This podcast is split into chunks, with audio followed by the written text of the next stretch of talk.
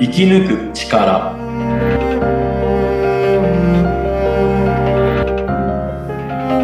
こんにちは川口天満ですこんにちは、インタビュアーの小室美子です。天満さん、こんにちは。こんにちはよ今回もよろしくお願いします。ろしくお願いいたしますえっと、前回ですね、ちょっと夢のお話、ね、すごく興味深かったんですが、えーちょっとまだまだね、話足りないな、私もまだまだ聞きたいなという感じなんですが、ちょっとですね、一番と言ってもいいぐらはいい気になる、はいうん、天満さんの夢って聞いてもいいですか、ズバリ。はいはい。私はうん。生き抜く力まあ題にもなってますけどはい。これをみんなにつけてもらうために今までまあ学んできたこと気づいたことっていうのを提供する場を作るうん。やっぱ、あのーまあ、戦後、生き抜く力っていうのがだんだん薄くなってしまって、うん。まあ、今、生き抜いてる人が本当少ないですね。うん。そう感じられますか、天満さんは。そうですねごくうん。まあ、まあ、いろんなうん。活動してる中で、まあ、自分の社員もそうですし、うん。もそうですし、えー地方創生で、まあ、地方に行った先だと、はいうん。みんな、まあえーどうしていいか分からず、助けてくださいと、うん。どうしたらいいですかと。うん。まあ、僕は、あの、やるのは、それぞれみんな、自分自身。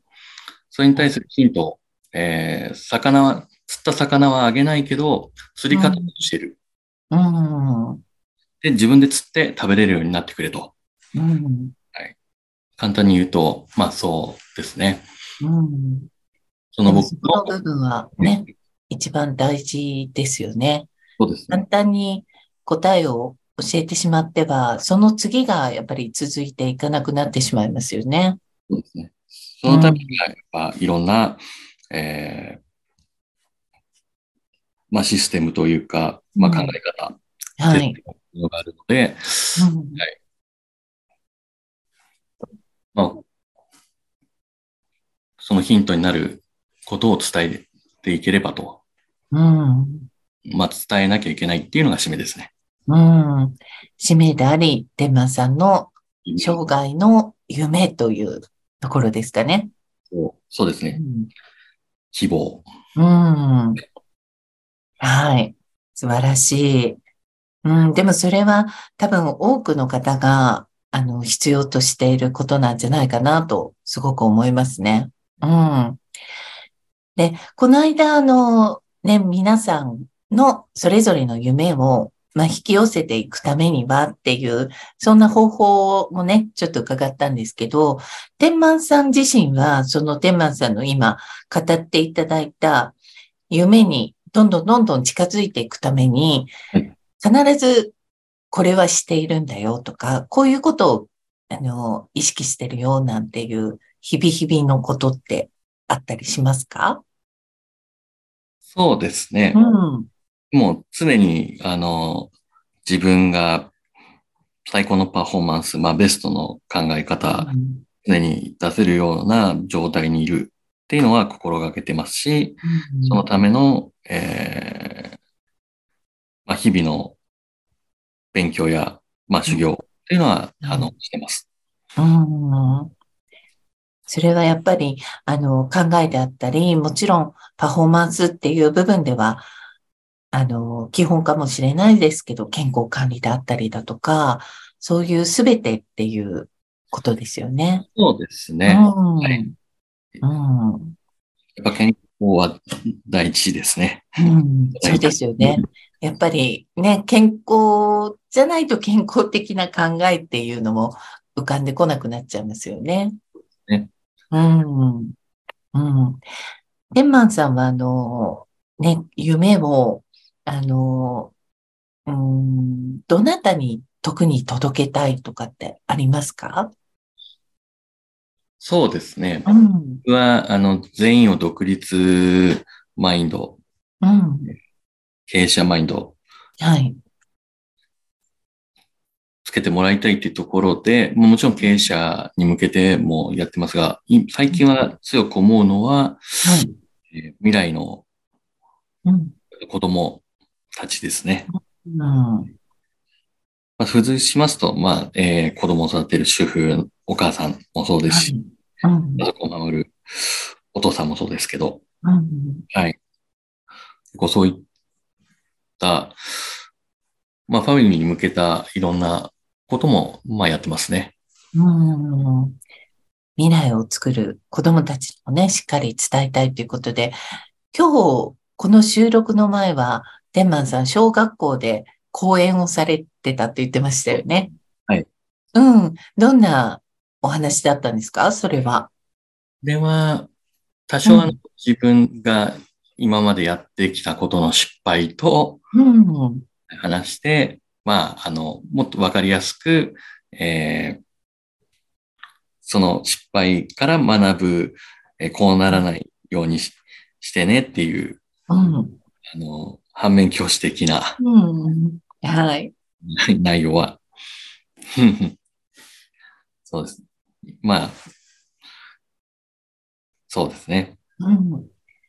天満さんのちょっと波乱万丈人生に小学生たちはびっくりしてたんじゃないですかあの、そうですね。えっ、ー、と、まあ、そこから踏まえて、あの、いろんなその中毒性の話、はい。ゲーム中毒になったり、うん、はい。そういうので時間をつ浪費してしまったり、まあ、うん、それだけじゃないですけど、いろんな、その中毒性で人に迷惑をかけてしまったり、はい。まあ、えー、ダメだよっていう。うん。なんかとっても、あの、実感がね、子供たちも感じられて、多分すごく興味深いね、お話が届いたんじゃないかなと思いますね。そうですね。届いていると嬉しいです。うん。はい。ちょっとですね、私もう一つ気になるのは、まあ今日は天満さん収録の前は小学校で講話をされてっていうことで、はいはい、天満さんの一日ってどんな感じでね、始まって、どんな感じで一日が終わっていくのかなっていうのを、なんかちょっと簡単に教えていただけたら嬉しいなと思うんですが。はい。はい。朝は早いですね。うん、何時ぐらいですか起きるの。 3時、4時。 3時、4時。はい。に起きますね。朝なんでしょうかね、それは。早く寝るんで。うん。はい。 3時、4時。まだね、今、冬だから真っ暗で寒いですよね。そうですね。うん。朝日は浴びるようにはしてます。 その間、まあ、瞑想して。あ、朝日が昇るまでの時間は。そうですね。この時間が、うん、あの、電話もなりませんし、うん、あ、の、とても昨日いい時間帯なんで4時前後。うんそうなんですね。はい、この時間はじゃあ、天満さんにとってはもう、誰からも邪魔されない、穏やかな時間であるわけですね。はい、そうですね。うん。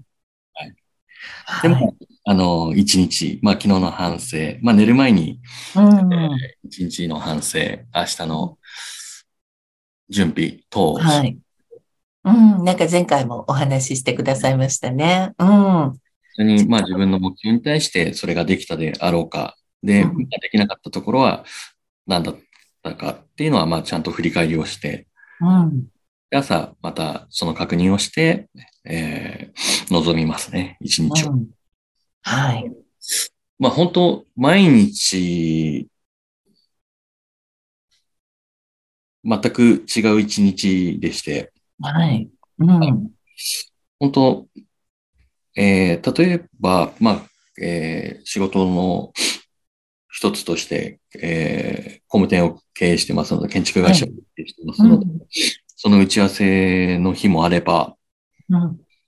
あとはまあ、えー、いろんな経営者さんと会う日だったりだとか、あとは、本当出張といいますか、まあ、公園で全国回る時もありますし、そうですよね。うん。うんはい、地方の仕事もする場合もありますし、本当まちまちですね。あの、うん帰国して練習する時もあれば、 うんうんはい。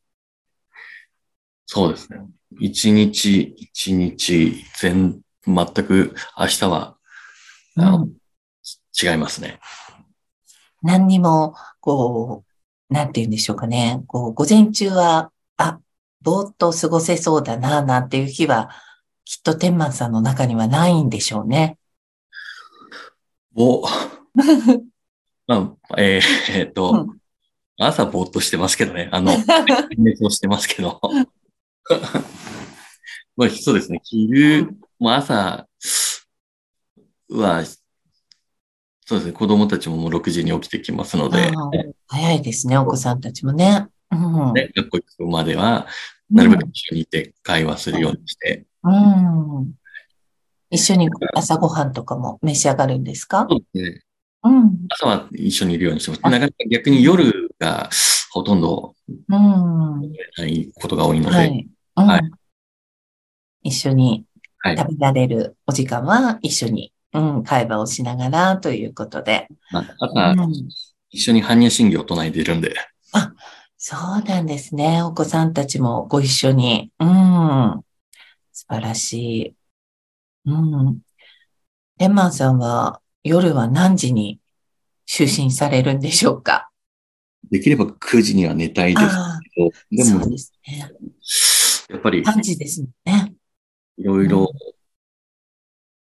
まだ7時、8時、9時だと、打ち合わせ、うん。まあ会議してたり、うん。ほとんどまあそうですね。ゆ7時、6時以降は打ち合わせが多いですね。ああ。うん。じゃあもう本当に、あのー寝るまでのお時間っていうのはちょっとこうね、お仕事に追われるっていう感じも多いんですね。まあ、うん。必要なんで。うん。はい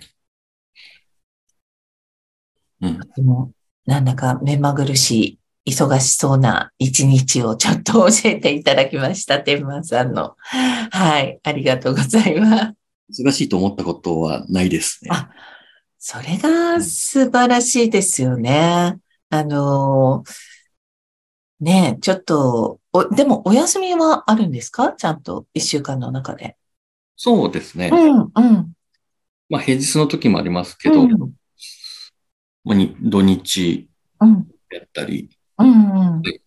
そこは切り替えて、じゃあリフレッシュをされて、まあ仕事の日っていうのは、あの、忙しいと感じる、間もなくこう充実していらっしゃる感じなんですかね。